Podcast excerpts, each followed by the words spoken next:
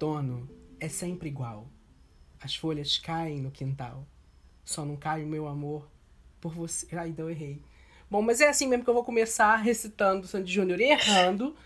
É, a gente tem convidado hoje de novo, mas antes de começar, eu quero falar hoje que eu estou muito contente de trazer a pessoa que eu estou trazendo aqui. Porque, primeiro, tem muito tempo que a gente não se vê. É, no caso, a gente também não está se vendo hoje, porque a gente está gravando só por áudio sem vídeo. Mas, enfim. É, e tem tudo a ver com o episódio anterior. Mas, primeiro, nós vamos falar sobre as redes sociais do podcast Sorriland. Caso você não saiba, você está escutando o podcast Sorriland, porque eu não comecei falando o nome do podcast. Mas, enfim, é sobre isso. Arroba Rafa Sorrilha no Twitter, no Instagram, no TikTok. Sigo como voyeur? Sigo. Não estou fazendo nada. Aceitem, mas eu vou fazer, tá? Quando? Não sei. Mas vou continuar prometendo isso até dar certo. E sigam as redes do podcast Sorrilente também. A rede já louca, né? Só tem Instagram, arroba podcast.sorrilente. E se você quiser mandar sugestão, mandar é, é, coisinha, qualquer coisa que você queira falar comigo, assim, sobre o podcast, além de comentar, porque engaja, pelo amor de Deus, as publicações lá, por favor. Faz esse favor aí pra gata, salva a publicação, comenta, compartilha com os amiguinhos, com as amiguinhas, e com os amiguinhos também, tudo bom. Enfim, você pode mandar um e-mail, porque nós somos o quê? Profissionais. Nós temos e-mail, podcast.sorrilende.gmail.com. E hoje eu estou recebendo ela, Rebeca Meirelles. Rebeca, minha amiga, que saudade de você. Mas primeiro, diz pra gente. Eu e Rebeca temos uma coisa muito em comum que a gente vai falar mas daqui a pouco. Mas quem é você na fila para entrar no Engenhão? Oi, Rafa. Oi, gente. Muito feliz de estar aqui. Bom, na fila para entrar no Engenhão, eu sou aquela ansiosíssima que chega super cedo que, que entra pelo estacionamento, porque lá a fila é menor, já fica a dica. Para quem for para a área do leste, que é do torcida do Botafogo, você pode ir pelo estacionamento, que a fila é super menor. Chego já, sento no meu lugarzinho da sorte, botafoguense, pensando estar tá lá no seu lugar de sempre, senão não dá certo. Apesar de que, parando para pensar, talvez esse seja o problema, né? Não, não tá dando muito certo já há algum tempo, né? Não tá dando muito certo. talvez se eu tem que trocar, talvez até de lado, porque o negócio não tá dando muito certo. Faço vários stories, mas nunca posto, porque a internet do Rio é péssima. É péssima, de fato. Assim, é, vamos, vou começar falando, não tem nada a ver com o tema. Mas o, não foi o primeiro jogo porque eu fui na, nas Olimpíadas. Ou foi antes? Eu não lembro. Eu acho que não, acho que foi antes. Mas enfim, uma das primeiras vezes que eu entrei, na verdade, a primeira vez que eu entrei para ver um jogo do Botafogo no Engenhão foi com a Rebeca. Então, Sim. isso é uma coisa que nós temos em comum. Foi Libertadores, não foi? Foi Libertadores. O momento parece um sonho. Saudade. pois é. Libertadores, Engenhão. Pois é. é. é ir pro estádio ir ver pro futebol. estádio ver futebol. Sim, para quem está. Tudo uma distância. Nossa, parece que foi é uma outra, uma outra época, é uma outra, outra vida. vida. Sim, é, é para quem está se perguntando nesse momento, sim, eu sou uma gay que gosta de futebol, inclusive estamos vendo. Na verdade, a Rebeca até desligou, mas eu tô vendo aqui, ainda tá 0 a 0 o jogo. Não é o jogo do Botafogo, porque eu não, não tô querendo sofrer neste momento, mas é, nós estamos gravando no sábado. Ou seja, o episódio 3 saiu ontem. É, continuem dando, dando feedback positivo e negativo que tem a ver, já cansei de falar isso, vou continuar falando. É, mas muito obrigado pela repercussão, que de ontem para hoje já foi muito grande. Espero que quando esse episódio estiver saindo já esteja muito maior, por favor. E se você não ouviu o episódio anterior, mas está ouvindo esse, para, volta, é, tá muito bom. Exatamente. Vai Tem escutar muito. depois volta pro 4, exatamente. Inclusive, nós falamos sobre a Rebeca no episódio anterior, por isso que eu falei que tinha muito a ver, porque Rebeca trabalhou comigo, com Karime lá, no esporte interativo. Inclusive, nós podemos até falar sobre isso daqui a pouco, uhum. quando a gente entrar no tema finalmente, porque o tema hoje é sério. A gente vai fazer uma palhaçada, porque a gente faz palhaçada, mas o tema é sério. É, e aí, vamos começar com o nosso primeiro quadro do podcast. Eu tô, eu tô me sentindo muito chique, porque eu tenho vários quadros. Eu tô a própria Xuxa. Tô puta, hein? Amiga, deixa, eu vou começar o tô puta porque você tem, tem, tem mais coisa para falar, na verdade. É, o meu tô puta dessa semana é pras Olimpíadas de Tóquio. Por quê? Porque eu esqueci completamente que existe uma coisa chamada fuso. É. E que os horários das competições, pra gente que mora no Brasil, infelizmente, é péssimo. Ou são péssimos, né? Porque são os horários. Então, né, enfim. Você entendeu? E assim, eu vou sofrer, porque eu não vou ver muita coisa. Eu adoro Olimpíada. Inclusive, essa semana estávamos falando sobre a Olimpíadas do Rio, como foi legal aqui, como que a gente aproveitou a Olimpíadas do Rio. E quem sabe, né, as próximas, que, né, enfim, a gente consiga ver de, de perto também. Mas de Tóquio não vai dar, até porque, né, estamos em uma pandemia ainda. E isso já, já é até uma, uma, uma deixa pro que a Rebeca vai falar. Mas também. É, fala a sua parte, amiga, que eu tenho uma outra coisa para falar que eu já linko com os comentários do episódio anterior. Bom, eu quero fazer um comentário sobre o que, que me deixa assim, mas é uma coisa que todo mundo já falou aqui. Todos os episódios comentam sobre isso. E eu não posso deixar porque não vai ser eu que vou mudar, que vou quebrar essa tradição. Quer falar que, obviamente, é o Bolsonaro, né? Até porque eu acho que isso indica muito caráter. Exatamente. Né? A gente está seguindo uma linha então, isso faz parte da minha apresentação, né? Acho que vocês agora me conhecem Sim. um pouco melhor. Então, ele, obviamente, acho que desde que eu soube da existência desse ser, ele me deixa assim, nesse estado de espírito. É, já falando, a gente já falou também sobre isso, mas o meu time, ele me deixa muito. Ele, inclusive, está neste momento perdendo. tá? Ele também está jogando neste momento. Nada perdendo. de novo sobre o sol, né? A segunda divisão.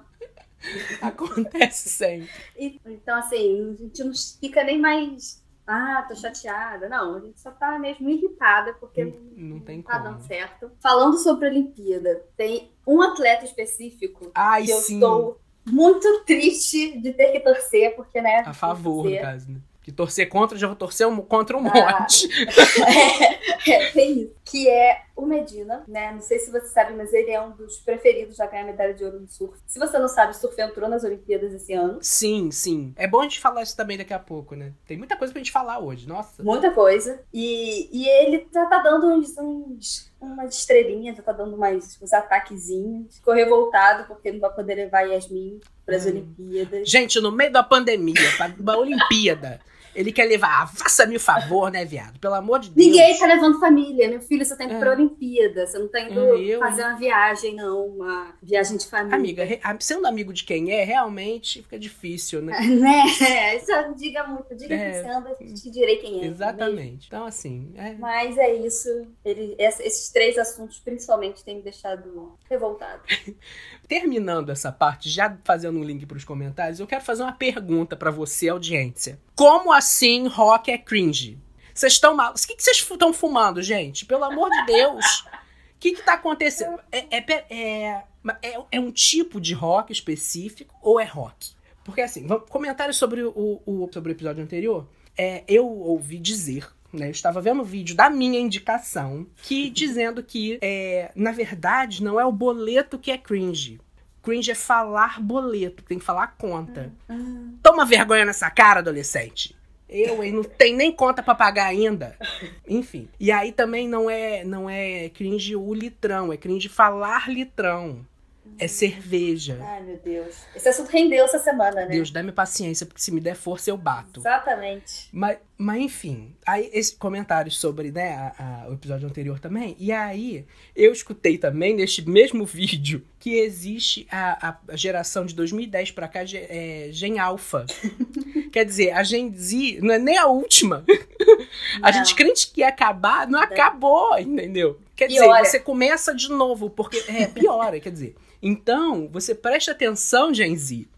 Porque daqui a pouco, daqui a 10 anos. Ser vocês. Cringe serão vocês. Olha, eu vou ficar muito feliz quando esse dia chegar. Eu vou falar, eu avisei! Entendeu? Eu avisei, meu filho! Pois é. Então, final de comentários do episódio anterior. Não, só quero falar antes uma coisa. Primeiro que eu amo a Karine, quero mandar um beijão pra ela. Ai, beijo. Amei. Fazer um comentário que antes da pandemia, uma das últimas coisas que eu fiz, né, antes da gente entrar todo mundo em casa em isolamento, foi encontrar com o Rafael e a Karine pra tomar um café. Sim! Ela foi lá na barra encontrar Sim, com a gente. verdade, verdade. Né? Foi uma das últimas coisas Aí, assim, de liberdade. Eu falei, eu falei de café com a Karine na barra e achei que tivesse sido só contigo, mas não, é Ela estava verdade. junto. Ela estava junto. Tá vendo, Karine?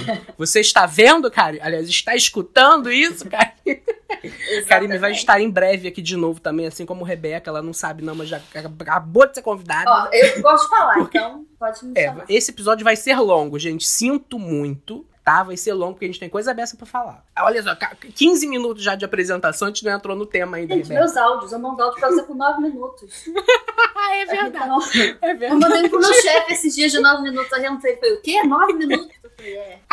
O bom é que o WhatsApp agora tem essa função de você acelerar, né? Inclusive, é uma das coisas que eu mais gosto na minha vida, acelerar áudio. Que coisa gostosa de fazer. Não é? É muito bom. Pra mim foi a solução dos meus problemas. As pessoas conseguirem ouvir meus áudios. Foi a solução dos meus problemas também. Não, mas o pior é que os áudios da Rebeca eu não escuto. E, nem um e-mail, gente. Eu escuto ele na íntegra, na velocidade original. Me confunde. Sabe? Igual você vê o filme legendado sabe? Para você ouvir o áudio original do filme. Então, é isso, é sobre isso. Mais comentários. Tem um comentário que eu tenho que fazer. Que nós fomos notados pelo Curto Café. Olha! Olha, eu estou em êxtase. Eu e Karime hoje entramos em êxtase. Momento loucura do dia foi isso. Aliás, todo sábado eu publico as indicações do episódio anterior episódio de sexta-feira. No sábado, lá no Instagram, arroba podcast.sorriland. De novo, você consegue ver todas as, as indicações minhas e do convidado da semana. Então, vamos, vamos apressar um pouco o nosso uhum. passo para o que você leva na bolsinha da Bianca Andrade para ir almoçar no bandejão da UF.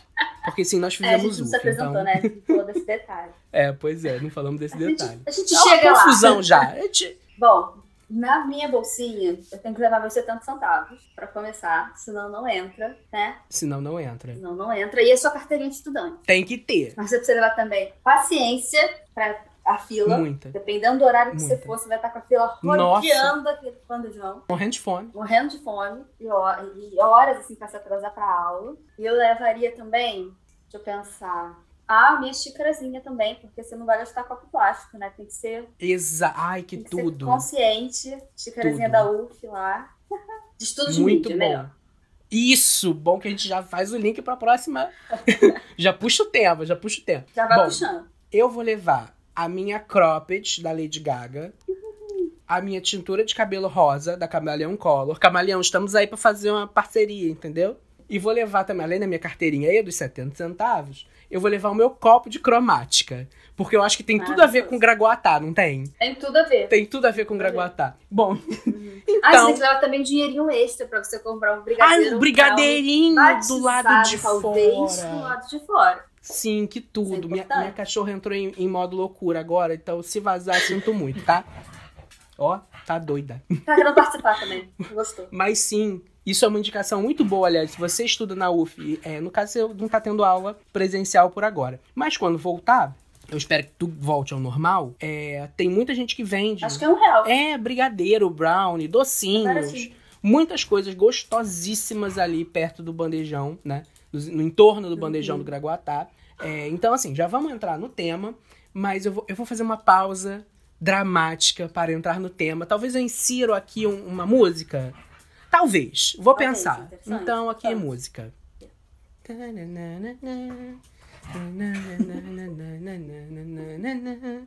E o tema de hoje. é que horrível. Ai, muito gongado, mas enfim. O tema de hoje é sério.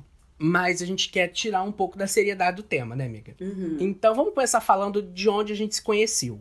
Que, vamos resumir, porque já tem um episódio inteiro sobre isso com a Karime. Mas, assim, eu e Rebeca fomos um time, né? Tinha mais pessoas Sim. no time. Essas pessoas eu já, né, já convidei. A, a dona Luísa Bordalo, sabe? Ela está fazendo a egípcia pra cima de mim. Beijo, Lu, te amo. Beijo, Luísa. Porque eu já chamei ela para participar do podcast e ela não quis.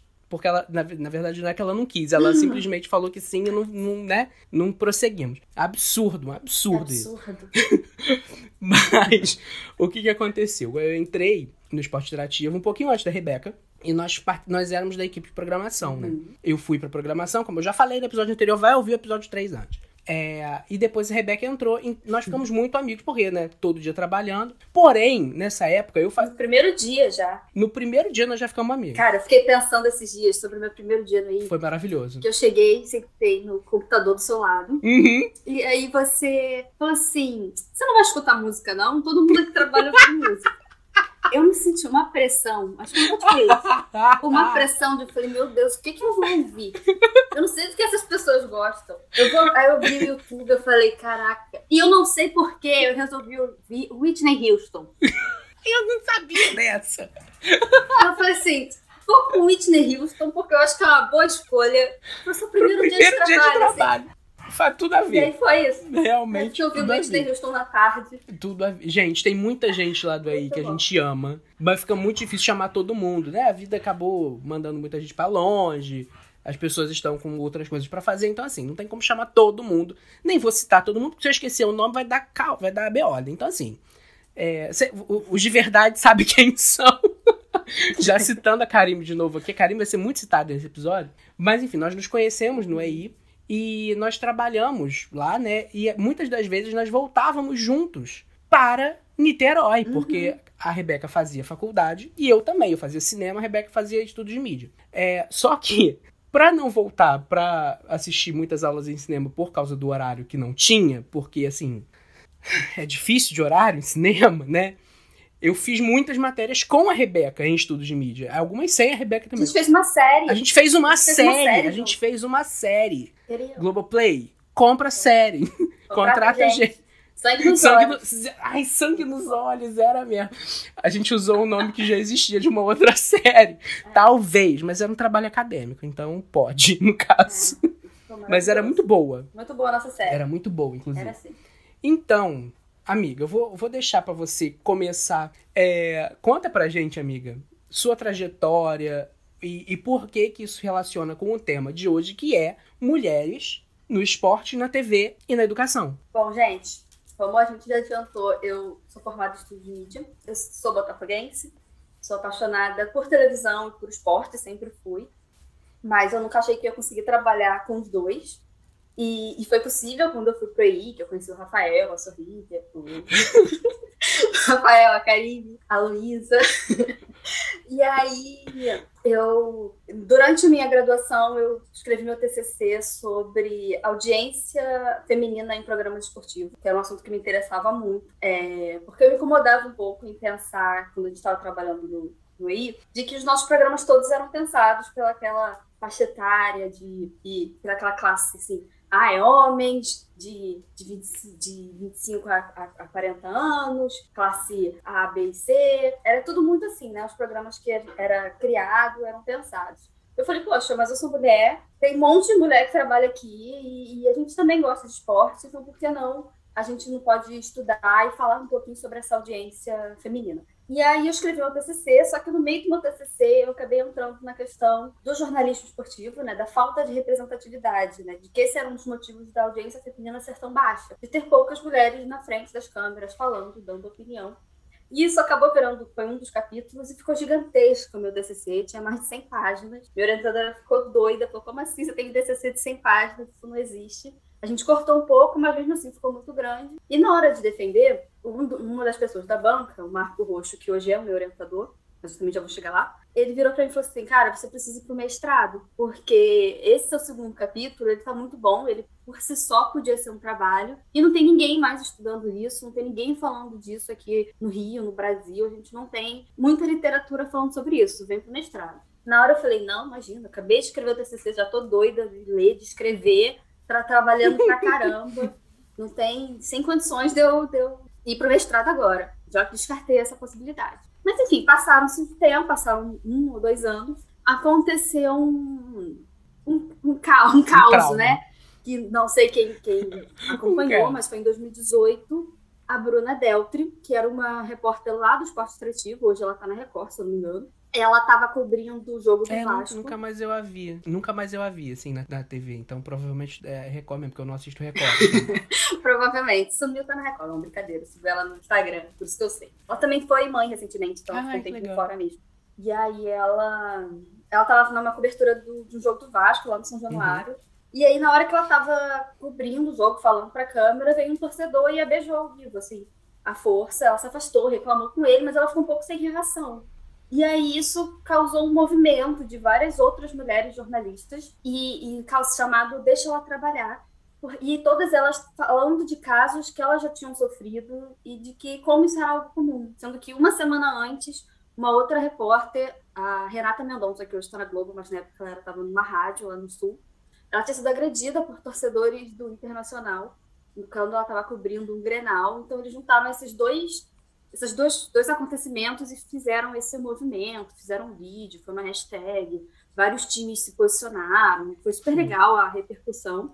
Sendo que dois meses depois teve a Copa do Mundo. Teve a Rússia. Copa do Mundo, isso que eu ia falar. Teve, uma, teve mais um incidente na Copa, né? Não, vários incidentes, assim. A, a, a Copa foi conhecida como uma das Copas mais machistas, assim, de Sim, sim, sim. Primeiro, Rússia, né? A gente não é. pode esperar nada.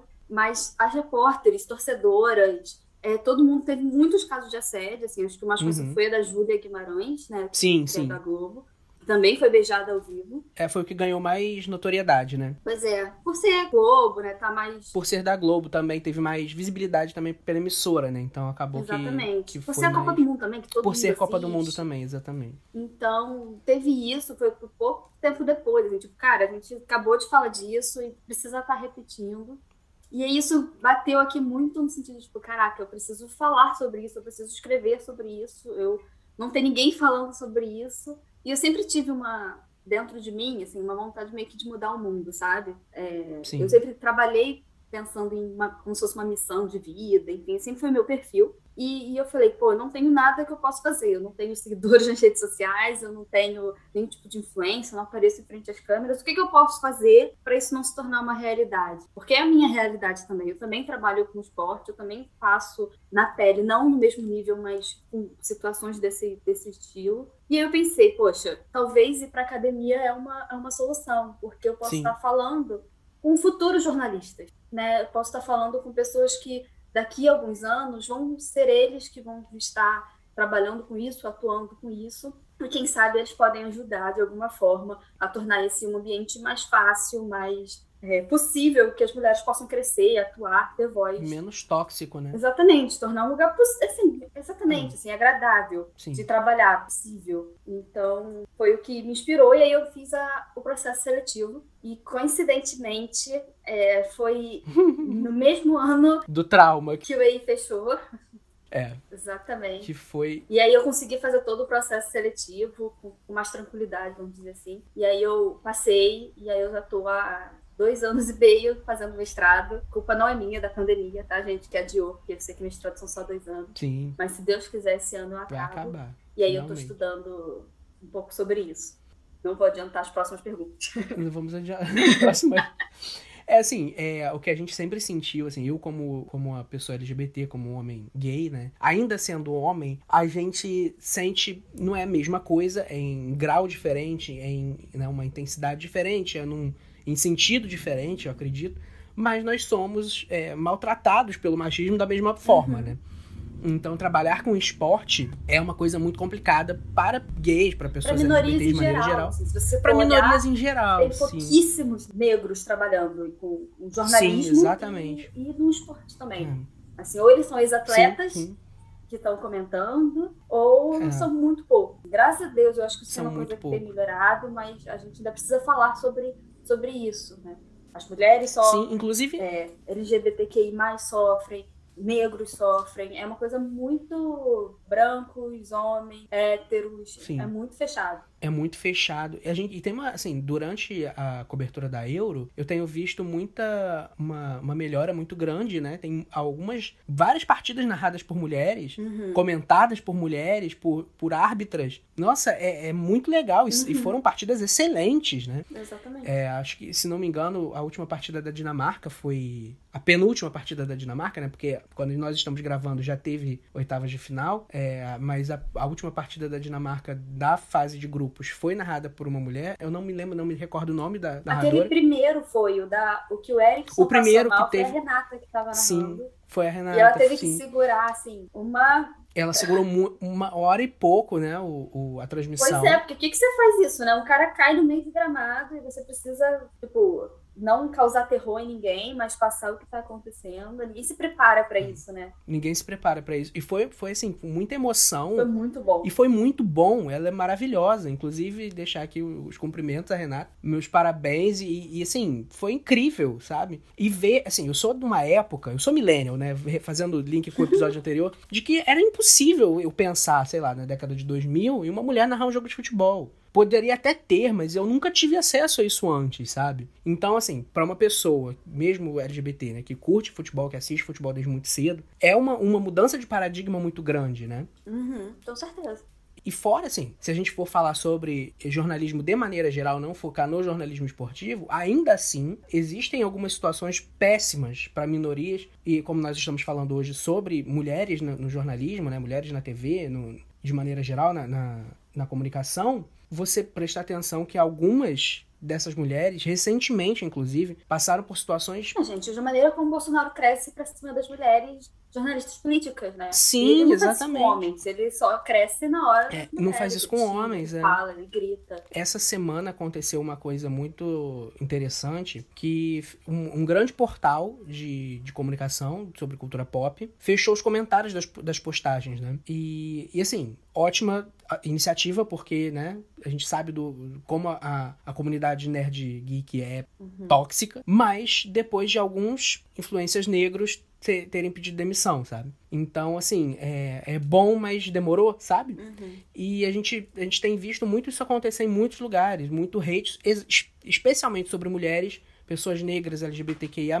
Então, assim, é, hoje nós vamos falar especificamente, eu, como eu trato no podcast muito sobre é, cultura LGBTQIA, e vou tratar muito sobre diversidade, eu preferi que hoje nós falássemos especificamente sobre o papel da mulher. Então, eu trouxe uma estudiosa do assunto para nós falarmos sobre isso, nós debatermos sobre isso. Mas, assim, fica o, o disclaimer aqui que não, a gente sabe que acontece em quando a gente fala de comunicação, quando nós estamos falando com pessoas, em alguns nichos específicos principalmente, cultura pop, esporte, existe um hate muito maior, né? Então, enfim, fica aí o disclaimer que todo tem muita gente sofrendo, sabe? Esteja menos escroto, por favor. exatamente. E a minha pesquisa fala exatamente sobre isso. Que existem já muitos estudos que falam sobre ah, preconceito da mulher. E eu quis focar muito no jornalismo em si, porque se você for parar para pensar no, no ethos, sem querer falar muito acadêmico, né? se você for parar para pensar no, no, na essência da profissão, é a defesa da democracia, é tornar, é ser um lugar acessível para todo mundo, é pegar uma, uma notícia e, e distribuir isso para o mundo, né? Isso que é a essência do jornalismo. E você não pode pensar num jornalismo que não é plural. Você não pode pensar em jornalismo que só atenda a uma parte da população e que não é a maior parte da população. E esse Sim. é exatamente o meu ponto, porque você está pegando uma profissão e o esporte em si, que é conhecido por ser uma coisa mais informal, menos séria, vamos dizer assim, um lugar super acessível, é, o esporte é maravilhoso, disciplina, todo mundo pode fazer, tem, tem uma mensagem muito boa, né, se for parar para pensar. O jornalismo tem essa essência, mas quando você para para olhar e entender como é que funciona o jornalismo esportivo, a gente vê que não é nada disso que acontece. É um ambiente fechado, é um ambiente difícil, é um ambiente hostil, que você, as mulheres precisam ser muito, muito fortes. Assim, tenho feito algumas entrevistas, eu tenho pesquisado, lido muito sobre o assunto e é, e é difícil, assim, às vezes embrulha o estômago você ouvir, você ler, você entender o que está acontecendo. Uma pessoa que está indo para o trabalho, normal, está estudando, está indo para o trabalho e ela precisa passar por certos tipos de coisa que não precisa passar, entendeu? Não é necessário. E não pode fazer isso dentro do jornalismo. A gente não está falando de profissões, assim, ah, tô falando de dentro de um banco, né? Você tem algumas profissões que você entende que são lugares um pouco mais mais sérios, mais, mais uhum. conservadores. E não é isso que você pensa quando você pensa num jornalismo esportivo. Mas isso é só meio que da boca para fora, sabe? Isso é só Sim. aparência. Não é que a gente vê na prática acontecendo, né? Embora a gente veja é, mulheres ocupando espaços no jornalismo que são é mais. Recente. Infelizmente. É, é, é, ainda é muito recente, né? Uhum. Graças a Deus tá acontecendo, então, assim, não tô reclamando. Tá acontecendo, antes tarde do que Exatamente. nunca, mas, poxa. Para pensar que a próxima geração de mulheres jornalistas, elas podem entrar, podem enfrentar talvez um mundo muito mais fácil. Mas sim, sim. isso a gente está pensando em 2021, entender que ainda acontece isso, que a gente ainda precisa falar disso é, é cansativo. É muito complicado. Não só sobre né? isso, é né? muito A cansativo. gente sabe que tem muitas outras Sim, não só sobre isso. coisas que a gente fica, caraca, sério. Mas é, esse assunto específico, né, que é o tema de hoje, a gente se cansa, né? Então, escrever sobre isso também é muito ruim, vamos dizer, por causa desse. Pelo tanto de repercussão, né, amiga? Pois é, e de como você se envolve emocionalmente com, com o assunto, entendeu? Querendo ou não, quando você vai pra academia, você tá reverberando um assunto, um tema, né? Uhum. Então, é muito complicado. Quando a gente fala academia aqui, vamos fazer outro disclaimer. a Importante. gente tá falando academia, não é gym. academia de malhar, tá? Não, essa é a gente nem, tá, nem de- passa perto. Essa a gente nem tá, né, não tá nem passando perto. A gente tá falando de academia de, no sentido acadêmico, no sentido de estudo, de, de Universidade, pós-graduação. universitário, universitário, pós-graduação, mestrado, doutorado, etc. É, nesse ambiente acadêmico, que também é um ambiente muito branco Elitista. muito masculino, né? Mesmo E muito universidade elitista, pública, né? você tem um ambiente extremamente Mesmo universidade elitista. pública, sim. É uma outra pauta também pra, que dá pra gente discutir muito Uhum. tempo aqui. Mas, é, bom, a Rebeca já falou aí um pouco sobre o que ela pesquisa, sobre o, objeto de estudo Uhum. dela. E aí a gente quer saber da prática, né? Virou uma entrevista já. É, Como foi e como é ser mulher, trabalhar em TV especificamente com o esporte no Brasil? Então, é, eu vou ser muito sincera de que não é. Eu não sofro metade do que eu sei que as mulheres que estão de frente para as câmeras sofrem, tá? E eu acho que, graças a Deus, eu estou num lugar que, que tá parando para pensar muito nisso, né? Eu, hoje eu trabalho no esporte da Globo, do Grupo Globo, mais especificamente no Sport TV. E, e não sei há quanto tempo atrás, porque eu não tô lá há tanto tempo assim, né? Eu entrei em 2019. Mas a Globo ela tá parando e, e olhando mesmo para dentro e fazendo análises e tentando tornar o ambiente mais, mais igual e mais acessível para todo mundo. Então, é, cotas na hora de contratar, é, às vezes não a cota espe- especificamente, mas é, é, já tem uma ordem assim, né? Se você tiver entre dois candidatos que tiverem a mesma é, mesmas competências, se você precisar escolher, opte sempre por uma mulher, ou por uma pessoa negra, ou por um LGBTQIA+, porque a gente precisa olhar e entender que tem Caraca, poucas que legal. pessoas. Sim, isso é muito legal. Assim, você vê pelas últimas contratações tem sido muito assim, porque eles entendem que tem pouca representatividade dentro do, das relações mesmo, né? Não só no esporte, mas em todas as outras áreas. Então, existe já essa, essa indicação né, da, do RH, né, da Uhum. diretoria, e a gente vê muitos movimentos nesse sentido. A gente teve recentemente, dentro do esporte, uma palestra com a Djanila, todo mundo recebeu o livro dela para ler. Então, tem se falado muito disso. Então, eu acho que tudo. que- Não vou falar que não acontece, porque isso já está dentro da nossa sociedade, né? Enraizado, Isso né? já tá, assim, já é infelizmente comum. Então, a gente sente em alguns momentos. Eu passei por um. uma- assim que eu entrei, eu já troquei de equipes, né, dentro da Globo, porque teve muitas mudanças. Não sei se vocês acompanharam, mas acabou o Globosat, virou uma só Globo, e isso causou algumas mudanças internas. Então, já mudei de equipes algumas vezes e eu. Durante um período eu trabalhei com futebol especificamente. E foi ótimo, porque se parar para pensar, né, futebol é dentro do esporte é a menina dos olhos, é o que traz dinheiro, é o que dá mais audiência. E foi, assim, eu tive nenhum problema com a minha equipe, né? Minha equipe era maravilhosa, era só de homens, né? Detalhe, é importante citar. Mas Sim, importante ressaltar. eu era a única mulher da equipe. Mas eles eram assim, super legais, super abertos, nunca tive nenhum problema. Mas eu tive uma reunião uma pessoa que não está mais no grupo, né? Então, não vou trazer nomes, mas não está mais lá. Então, vou para ninguém achar, será que fui eu? Se alguém ouvir. Mas.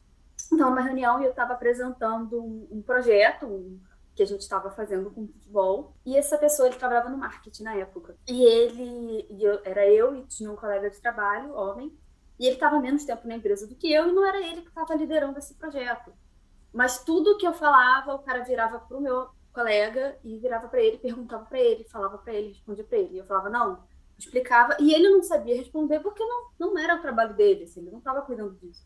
Mas a pessoa claramente não estava interessada no que eu tinha para ouvir, não achava que eu saberia explicar o que ele queria perguntar. Entendeu? Só tinha homens na sala, eu era a única mulher e eu era eu que estava falando, né? Então tem gente que não, não- que é muito difícil isso, pensar que está ouvindo ideias, opiniões sobre o futebol de uma mulher, da única mulher que estava na sala.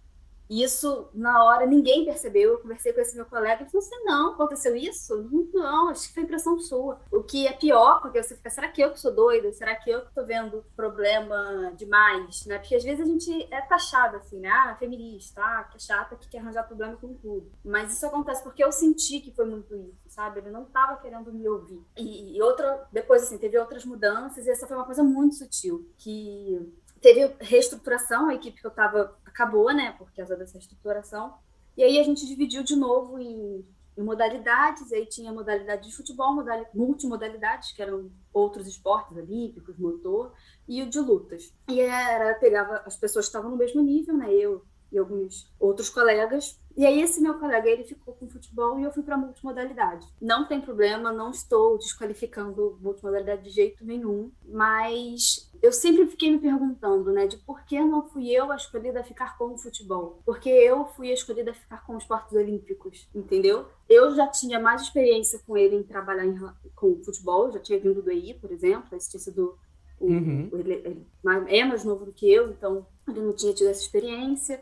Eu já conhecia o assunto, mas eu fui para multimodalidades, que a gente sabe que é tudo, de novo, muito importante. Não estou desqualificando nenhuma modalidade. Sim. Mas a gente sabe que no Brasil, a gente sabe a importância que o futebol tem e como é ele que dá na Globo, principalmente. É, que movimenta, principalmente. Dinheiro, né? assim. A gente sabe que é uma empresa, Sim. uma empresa que quer ganhar dinheiro. Então, ela, obviamente, Exatamente. tudo que vai precisar tomar as decisões vai ser prioridade sempre vai ser futebol, depois as outras modalidades. Inclusive, isso que você falou agora, que é, é, acho que é muito importante, porque parando para pensar e, e olhar, olhando para trás, é muito que eu via no EI também, uhum. né? Quando a gente falava de esportes olímpicos, era onde estavam as, as mais, maior parte das mulheres alocadas, né? E no futebol, não, não tinha tantas mulheres assim. Uhum. Embora a gente visse por, por estar trabalhando, né? Eu trabalhei no Switcher, eu trabalhei na programação e tal. A gente via mulheres por trás, né? As, as pessoas que estão por trás da, da, da câmera então tem muito mais mulheres do que na frente das câmeras, como você falou. Uhum. Mas quando você se você botar na ponta do lápis uhum. quem estava em, em, esportes olímpicos, quem estava em futebol, era assim. Exatamente. Completamente diferente, né? Uhum. É, é muito complicado isso. E eu não acho que ninguém fez de propósito, tá?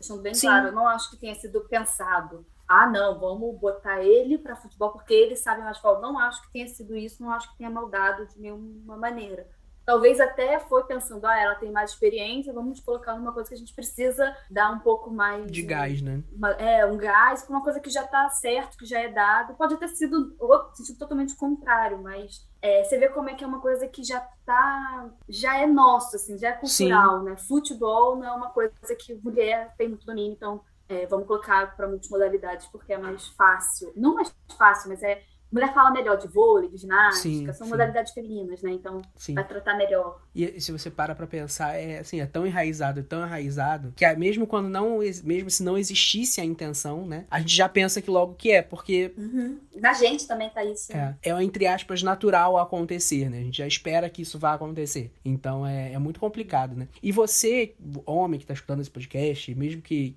não LGBT, que não, não entenda, é, porque não passa por isso, né? Assim, é muito difícil. Por maior que seja a, o preconceito, o que a gente sofre na pele por causa do machismo, nunca vai ser igual. Mesmo eu, LGBT, que não sou, não sou branco, não sou magro, não sou padrão. Então, tem uma série de, de fatores aí que contribuem para uma exclusão social, né? Mesmo assim, eu nunca vou saber o que é ser mulher, porque eu não sou mulher. Então, até por isso que a gente que eu trouxe a, a, a Rebeca pra gente falar sobre isso. Então você precisa respeitar muito quando alguém fala o que é homofobia, o que é racismo, o que é, uhum. sabe? É, e quando uma existe alguma coisa misógina acontecendo, fruto do machismo que está enraizado na nossa sociedade, ou por, né, enfim, qualquer motivo que seja, para e escuta, porque essa pessoa uhum. sabe do que ela está falando, sabe? Acredita, né, na gente. É, acredita, sabe?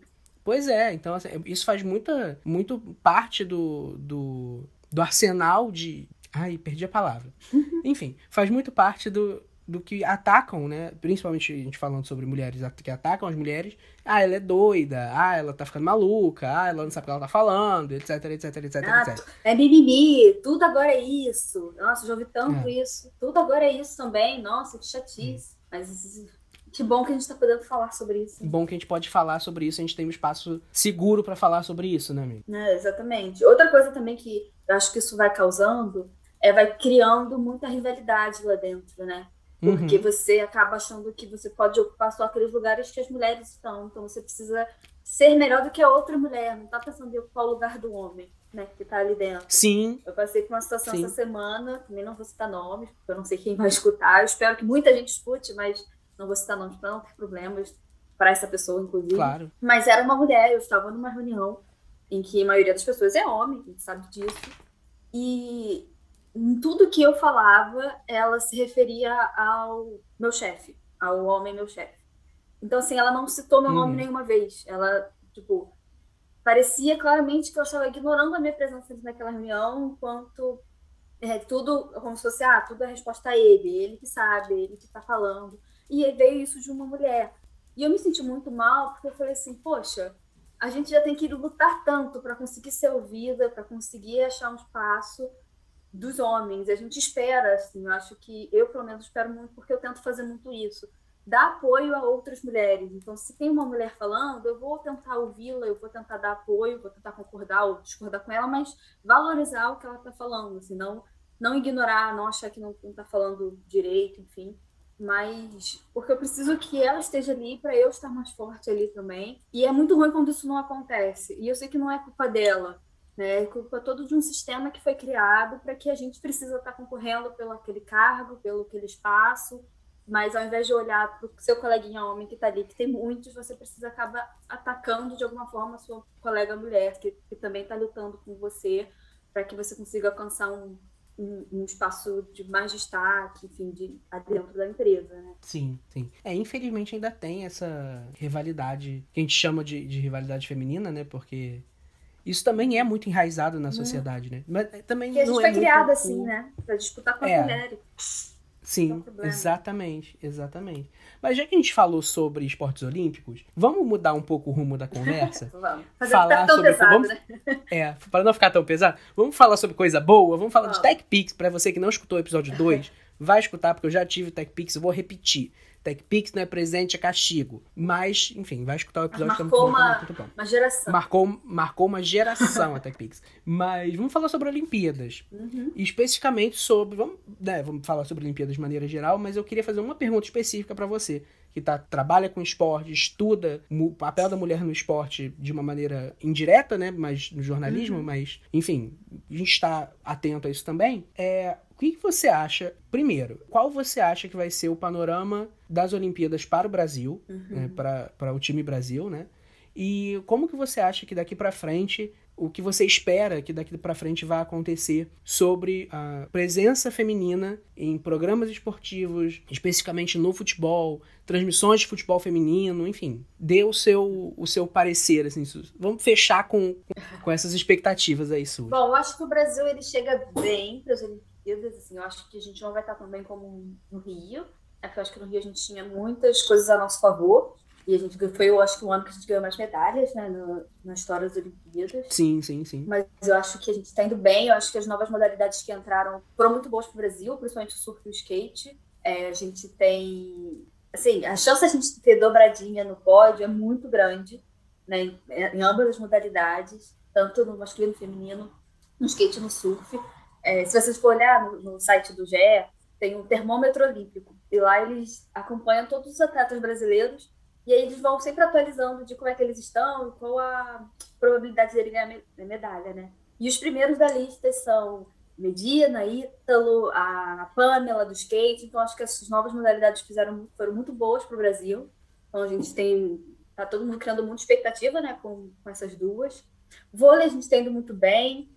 O futebol a gente é sempre uma incógnita, né? A gente sabe que a gente Sim. tem uma boa, um bom, uma tradição no esporte, mas eu acho que eu espero muito que, eu, que a seleção feminina finalmente ganhe, assim, acho que elas merecem muito. Gosto muito da Pia. E tem chance, chega muito bem esse ano, né? Sim, tem chance, assim. A Pia ela é uma excelente treinadora, já ganhou, já é medalhista olímpica. Eu acho que fiquei chateada por não levar a Cristiane, mas Mas eu acho que a gente precisa confiar no trabalho dela, né? De que ela sabe o que ela tá fazendo. É, a técnica é ela, né? E acho que na ginástica também a gente tem muita expectativa, expectativa uhum. ginástica. A Copa do Mundo tá acontecendo agora e o Brasil tá ganhando um monte de medalha. Então eu tô achando que a gente vai bem na, na ginástica também. E aí, falando sobre ginástica, pra já emendar no assunto sobre a participação feminina, esse ano tem uma coisa muito legal, é que o primeiro ano que a principal atleta, né, o principal destaque olímpico é uma mulher. Olha. Né? Esse ano a gente não tem nem Phelps, nem o, o. Ai, gente, qual é o nome do corredor americano? O Zen Bolt. Esse é o nome dele. Nem o Bolt, né? Eles se aposentaram no Rio. E eles, por anos, eles eram os grandes sim, destaques sim. das Olimpíadas, todo mundo queria ver. Máquinas de ganhar medalha, né? É, e sim, de você querer ver e ser excelente atleta, né? Óbvio. Ter alto nível de competição. Esse ano, a atleta que que mais está sendo esperado é a Simone Biles, na ginástica. Então, eu acho que isso é muito legal. É, a gente está criando uma expectativa de maior ídolo da, de uma Olimpíada ser uma mulher uhum. pela primeira vez. Ser uma mulher, é que legal. Então, acho que isso é bom sinal. Esse, esse ano também foi o ano que a gente tem mais homens e mulheres em quantidades parecidas, né? Mais, uhum. mais desigualdade, né? Nesse, Equiparado. Nesse, nessa quantidade. Então, isso é bem legal. Eu acho que isso é uma tendência, assim. Eu acho que é um assunto que tem se falado muito e eu espero muito que isso cada ano cresça mais, porque nós somos a maioria em quantidade, né? Então, porque a gente também não é a maioria nos esportes, na televisão e em outros lugares. Na política também, inclusive. Né? Na política, com certeza. Então a gente precisa. Eu acredito muito que essa seja uma tendência, graças a todos os movimentos que estão acontecendo e graças a muitas outras mulheres que vieram antes, sofreram e, e tiveram que passar por muita coisa para gente, a gente conseguir.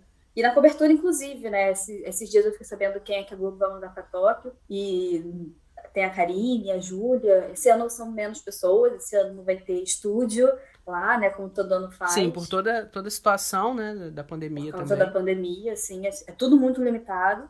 Então, mas a gente está mandando é, a Karine, que é uma, a Bárbara, então são bastante mulheres que a gente está mandando para cobrir as Olimpíadas. E eu acho que. A gente Globo, tá? Não eu e o Rafa, obviamente. Sim, infelizmente não tô podendo mandar ninguém pra Tóquio. Porque se eu pudesse, Senão eu me mandava. mandava também. Exatamente. Mas eu acho que, que é isso. Eu acho que estou com bastante expectativas. Eu acho que essa Olimpíada vai ser bem legal, mesmo sendo de madrugada. Acho que vai ser uma Olimpíada muito diferente, né? É o que todo mundo fala. Esse ano Sim. eu acho que não vai ter nenhum recorde quebrado, porque a gente sabe. Ninguém sabe exatamente como vão estar os atletas em relação à condição física. Sim. Porque é, foi, foi um ano complicado, com poucas competições, muito tempo parado. A gente sabe como isso atrapalha que Sim, atleta se prepara para o ciclo olímpico, né? De quatro anos. Uhum. Esse ano foram cinco.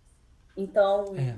acho que pode ter muitas surpresas também, né? Isso pode causar muitas surpresas. Pode causar muita surpresa. Pode ser que aquele que a gente acha que é o melhor não esteja tão bem preparado. Ah, exemplo no vôlei de praia, né? O atual medalhista, o Bruno, ele não está classificado porque ele teve Covid. Então, ele Sim. agora está numa competição para ver se ele consegue umas últimas vagas porque ele teve uhum. Covid e isso atrapalhou Nossa. muito, porque a pessoa fica sem ar, não tem fôlego. Como é que um atleta vai sem fôlego, né? Como e se você parar para pensar, afeta o próximo ciclo olímpico também, né? Porque a próxima uhum. Olimpíada é Paris, 2026, né? Paris. Vai ser 2024. É, 2026 é a Copa, a gente tá falando doido. 2024. Vai ser menor o ciclo, vai ser três anos. Vai ser menor o ciclo, três anos, então também pode afetar não só Tóquio, mas a próxima Olimpíada. Então, assim, complicado, né? A pandemia realmente causou muito, muito impacto no esporte, não só no esporte, né? Afetou a população mundial, mas uhum.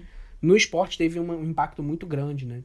Porque, querendo ou não, se você para pra pensar, afeta a renda de muita gente, porque não é só o esporte, é a cobertura jornalística, uhum. são direitos, enfim, patrocínio. uma série de coisas, é uma patrocínio, uma cadeia que vai desmoronando, né? Então, realmente, coisa chata. Mas, enfim, Olimpíada tá chegando, coisa boa, a gente gosta de Olimpíada, Olimpíada maior evento esportivo do planeta. É, não chega a ter a mesma logística de uma Copa do Mundo, né? Que tem mais cidades, tem mais sedes, tem mais. Enfim, movimenta mais um país do que. ou vários países, né? No caso da próxima Copa, que Quer dizer, a próxima, próxima, próxima. Que a próxima é Catar ano que vem, depois Estados Unidos, México e Canadá. Então, né? Mas enfim, é, é, modifica a, a, estrutura desses países participantes. Então não é só uma cidade sede e uma ou outra anexa ali, um adendozinho, né? Não, é uma tem uma logística muito maior, mas ainda assim, pela quantidade de atletas. É, eu né? acho que, que essa Olimpíada vai ser muito representativa, Sim. sabe? Por tudo que Tudo o mundo mundo passou passou. Fora que- que A gente volta à Ásia. Volta à Ásia, isso que eu ia falar. E, Então, é- é- e o Japão é é, sempre. A gente sempre pode esperar muita coisa, né? Uhum. Então, até da, da abertura, enfim, de, da- das instalações, eu acho que é muito, muito legal ver isso também. Com certeza. Então, agora nós vamos para o nosso bloco Refaz, que é o bloco que eu e o nosso convidado da semana falam sobre alguma coisa que precisa ser refeita, que não gosta do fim, no meio, do início, enfim, qualquer coisa que precisa ser refeita. Você tem alguma coisa essa semana, amiga? Então, essa semana não. Exemplo, sim. Vamos lá. Eu tenho algumas coisas que eu acho que eu gostaria de ser refeita. Fazendo por ordem cronológica, a primeira coisa que eu gostaria de refazer era a manifestação dos 20 centavos, em 2013. Nossa, ai sim. Porque eu acho que é aquilo ali que foi o que deu tudo errado depois pro Brasil para agora. Dali começou, né? Ali que começou.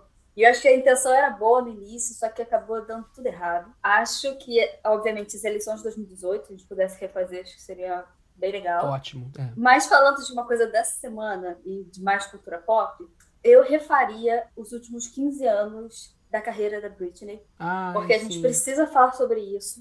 A gente precisa falar sobre isso. Essa semana saiu, ela falou, né? Foi quando ela finalmente falou sobre tudo que estava acontecendo e, e eu acho impressionante como as pessoas não estão desesperadas, indo pra rua, porque assim, é absurdo É tem inacreditável, absurdo. É absurdo tudo que aconteceu com ela. E é aconteceu, não, triste. continua acontecendo. né? Continua acontecendo, porque ela ainda tá presa, assim. Como a pessoa fala, denuncia e continua do jeito que tá e Ah. tá tudo bem. Só os fãs. Então, é, se você não sabe o que é, procura ou Procura Free Britney, que.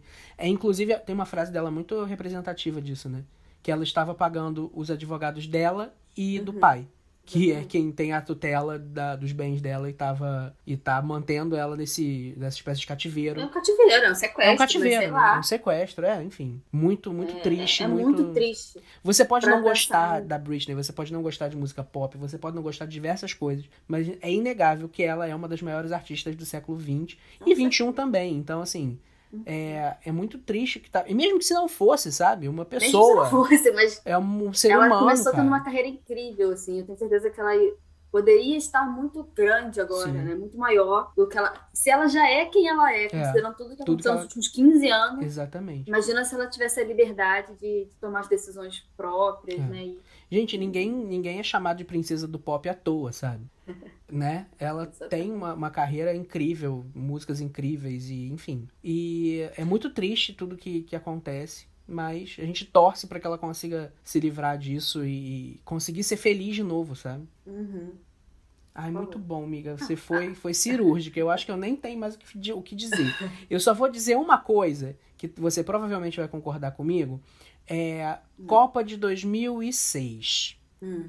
Ah, o time era bom. O time era muito Ele- bom. Quarteto, Sim, e eu queria muito refazer aquela Copa porque eu não aceito aquela Copa. aquele. É. Porque assim, em 2010 Não. teve aquele. a- o, o, o, a coxa 2006 que maldita. teve a cabeçada, não foi? Foi, Zidane? foi, cabeçada do Zidane. Em 2010 teve, É, teve a gente podia ter passado da Holanda, não passou, né? Porque, né, o técnico era um, um anão da Branca de Neve. Inferno. Nossa, se, olha o ódio, esse aí é um ódio, viu? Realmente. E que insistiu naquele, naquele bolsonarista ridículo. E aí deu o que deu, né? Enfim, mas não, não é sobre isso não. Eu quero falar sobre 2006, que o time era incrível, era um dos melhores, uma das melhores seleções que o Brasil já produziu. Mas se você parar pra ver também, as melhores seleções que o Brasil produziu não ganharam a Copa, né? Então, realmente, Não. mas 2006 era assim, era o Brasil tinha tudo pra ganhar e no primeiro jogo a gente já sabia que não ia ganhar, né? Uhum. Então, é uma coisa que eu queria muito refazer, já que estamos falando sobre esporte, é muita coisa que eu queria refazer. Então, já que a gente está entrando no esporte de novo, eu preciso refazer o jogo do Botafogo contra o Grêmio na última Libertadores. Ah, é, naquelas quartas de final que a gente foi eliminado, que teve um gol perdido sim. De frente no Engenhão, que, nossa, faria toda a diferença se a gente, esse jogo pudesse ser refeito. Rebeca, seria campeão Libertadores. Se o acho. Botafogo passa do Grêmio, não tinha quem parasse. Ah, não tinha. Não ia ter Não tinha time, não tinha O meio. Brasil estava com o Botafogo. É. Eu lembro de entrar no EI e todo mundo falando: caraca, esse time do Botafogo. Todo mundo tinha um carinho pelo time do Botafogo na- nessa É. Libertadores. E era um time muito E- bom mesmo. Era, foi muito. Foi, foi triste, né? Foi 1x0 na. Foi triste, nossa. No Rio Grande do Sul. na Arena. E 0x0 Num no... jogo que eles seguraram a bola Inte- inteira, fizeram um gol e pararam de jogar. Que raiva que eu tive daquele time, naquele jogo. Pois Mas é. foi bonito. Eu refaria aquele jogo. É um bom, um bom jogo de refazer também. E agora, o nosso momento. Ai, que delícia! Que é o nosso momento de indicações. A gente vai indicar uma série, um filme, uma música, um podcast, um livro, qualquer coisa que você queira indicar que ache que vai funcionar para nossa audiência. Então, você tem indicações para hoje, amiga, para o nosso bloco? Ai, que delícia! Eu tenho. Então, eu tenho um podcast que eu gostaria de indicar, caso que quem esteja assistindo goste de esporte. Tem um podcast chamado Rodada Tripla, que é um podcast que o Globo Esporte produz e que quem apresenta são três mulheres, né? Que é a Ana Thaís Matos, a Amanda Kelsterman e não sei quem é a outra. Desculpa quem for a outra. Desculpa. Mas tem sempre outras convidadas que falam, e, e elas sempre buscam, e elas falam sobre futebol, elas falam sobre diversos tipos de, de assuntos relacionados ao esporte. E elas falam muito bem, não necessariamente sobre preconceito, porque às vezes é chato você quer ouvir uma mulher falando sobre preconceito, você quer ouvir ah, com LGBTQI, perguntar pra ele como é que é sofrer homofobia. Não é isso que a gente quer falar, Sim. a gente quer falar de esporte, a gente sabe falar de esportes, e é isso que elas fazem muito bem. Então é bom para você abrir um pouquinho sua cabeça e ver como tem muita mulher boa falando de esportes. E aí eu já emendo no Dibradoras, não sei se vocês conhecem, mas tem Instagram, tem um site, que são mulheres também que falam sobre o esporte feminino e sobre mulheres comentando, e é muito interessante. E aí fica a dica. É podcast também, amiga? Ou é só a página no Instagram? Esse- é página no Instagram, é site, site? tem blog, é, é, é um grupo de mulheres que, que falam sobre esportes e sobre cobertura, sobre participação feminina em esportes, é bem interessante também. E também, quem puder seguir é, no Instagram as pessoas, outras mulheres que, que narram, que comentam, acho que isso pode ser bem legal, pode ser um bom incentivo para elas entenderem que elas não estão sozinhas, que elas não fazem aquilo tudo à toa, porque elas recebem muito hate, se você for é, ver os comentários, assim, é, é insuportável ler tudo que elas sofrem quando elas comentam algum tipo de jogo. Então, se você puder, siga e mande amor para essas mulheres, que é a Ana Thaís Matos, a Renata Silveira, que a gente comentou aqui, que que é uma narradora, a Renata Mendonça. Então, então sigam essas mulheres que estão trabalhando no esporte. Acho que a gente precisa de, de apoio, de amor, né, para conseguir enfrentar todo o hate que, que acontece aí por elas estarem fazendo isso. Simplesmente por isso. E me sigam também. Não falei. Sigam a. Rebeca também. Não falou? Rebeca Meirelles. Com dois Me L's. sigam, por favor. Rebeca com K, Meirelles com dois L. Exatamente. Bom, as minhas indicações também vão ser sobre produtora de conteúdo, mas não no esporte. Eu vou indicar a Andresa Delgado, que é uma mulher preta, feminista da periferia. Ela é cofundadora da Perifacom, que é a primeira Comic Con das favelas. Feita por pessoas da periferia, para pessoas da periferia, cultura nerd, geek, levar acesso é, à cultura pop, né, para a periferia. É da- também é cofundadora da Perifa Gamer, que é uma iniciativa que busca dar visibilidade para quem produz e consome games nas periferias do Brasil. E da Copa das Favelas, que é o primeiro campeonato de Free Fire criado dentro da periferia para a periferia. Falei tanto periferia que quase deu um trava-língua aqui. Mas siga ela, sofre muito hate no- nas redes sociais, muito hate, vocês não têm ideia. E ela é incrível, ela participou. Eu indiquei a Mikan no último episódio, né? Ela participou da cobertura de Lovecraft Country com a Mikan e foi, assim, maravilhosa. Tem outras pessoas também, mas eu queria muito falar sobre a Andresa pelo hate que ela tem sofrido nesses nesses últimos últimas semanas, meses e tal, e ela merece muito porque ela é uma criadora de conteúdo muito boa. É, você pode segui-la Eu vou seguir. ela pode segui-la lá no Twitter, arroba Andresa Delgado. No Instagram, Andresa Delgado, underline. No YouTube, ela tá postando uns vídeos de jogos, ela jogando lá no YouTube. Canal Andresa Delgado também. E na Twitch ela tem um canal com o irmão dela, que é o Irmãos Delgado, onde eles jogam, conversam sobre várias coisas. Muito legal mesmo, vale muito a pena, conteúdo de qualidade. E outra, Nossa, e essas meninas que atuam no, no universo gamer também, Sim. nossa, elas sofrem, Sofrem muito. muito. É absurdo. sofrem muito, muita coisa. É, inclusive, uma das maiores youtubers do país, a Malena, ela né, é uma jogadora de muito tempo, ela já tá no YouTube há muito tempo. Não é minha indicação da semana, mas fica aí. Eu adoro a Malena também, tirei foto com ela na, na Bienal de quando? Ai, não lembro. Acho que foi na penúltima. Ai, amigo, você fala Bienal, eu lembro da nossa primeira semana trabalhando juntos, que a gente foi atrás do, do, do ingresso da Bienal. Sim! O perguntou se você tava usando maquiagem. Gente, esse é um rolê que eu não vou, eu vou, vai ficar aqui, vai ficar aqui, eu não vou falar sobre isso, a gente tem que fazer um episódio sobre isso, sabe? Muito bom, muito bom. É, bom, a outra youtuber que eu vou indicar é a Lui Ponto. é uma, uma youtuber LGBT que fala sobre vivência LGBT lá no, no YouTube, né? No YouTube. Fala sobre vivência de uma maneira geral. Ela tem uma vozinha maravilhosa. Eu amo a Lui. Lui assim, é uma das melhores youtubers que eu conheço. Eu amo. Lui, beijo. Sei que você não tá escutando agora, mas beijo, te amo. Você pode segui-la nas redes sociais. É, no, no Instagram você pode ir lá segui-la no arroba ponto Lui. Louis é L-O-U-I-E. Então, ponto. Ponto escreve ponto mesmo. É P-O-N-T-O-L-O-U-I-E. Ponto Louis, tá? Então, soletrei aí. Luciano, soletrei, hein? e no YouTube, canal Louis Ponto. Então, é muito legal de seguir. Muito legal, tem uns vídeos muito interessantes. Ela é muito engraçada, só que ela é uma ela é uma jovem que é uma senhora e eu me identifico muito, tipo Lorelai Fox, só que ela não é tão reclamona. Ela é muito mais suave e é fofa, sabe? Louie é uma pessoa fofa. Então, assim, sigam, vale muito a pena.